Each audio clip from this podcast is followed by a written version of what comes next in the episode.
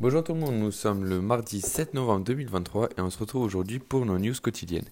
Euh, aux États-Unis, rien euh, de bien important s'est passé ou aucune publication n'a été faite, en tout cas de publication macroéconomique, à part euh, un membre de la Fed qui a eu un discours au quiche, on va dire, qui juste a rappelé que la Fed pourrait continuer de relever les taux dans les mois à venir.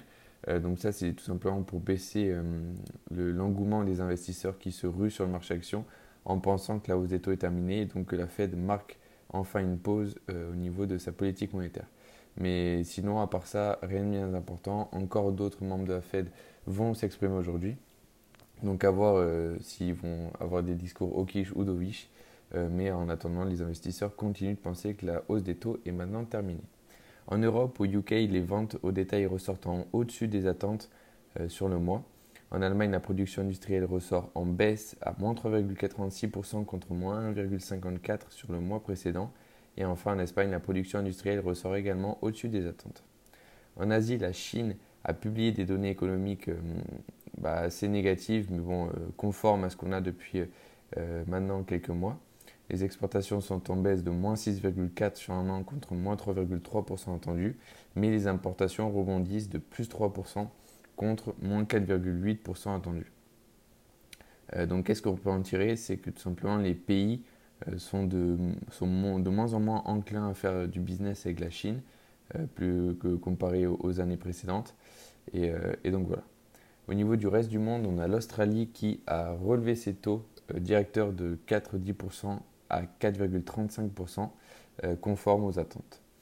Au niveau de la microéconomie, il y a Téléperformance qui prévoit des résultats sur la fourchette basse de ses prévisions pour l'année.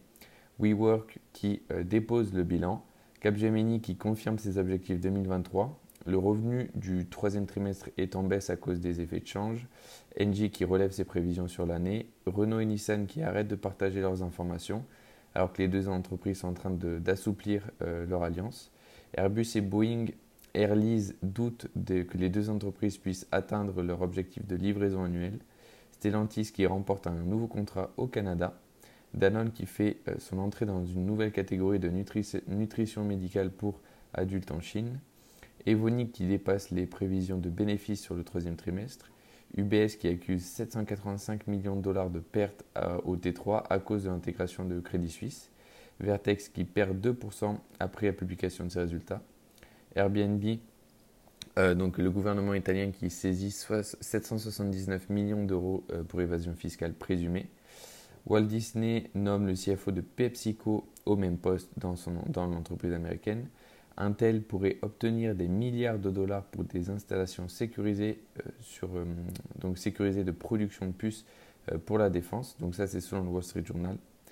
Siemens et Ericsson avertissent que les règles de cybersécurité de l'Union européenne pourraient perturber les chaînes d'approvisionnement.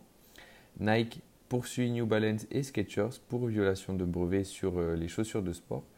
Et enfin, Accenture et Salesforce qui ont conclu un accord sur le développement des données et de l'intelligence artificielle.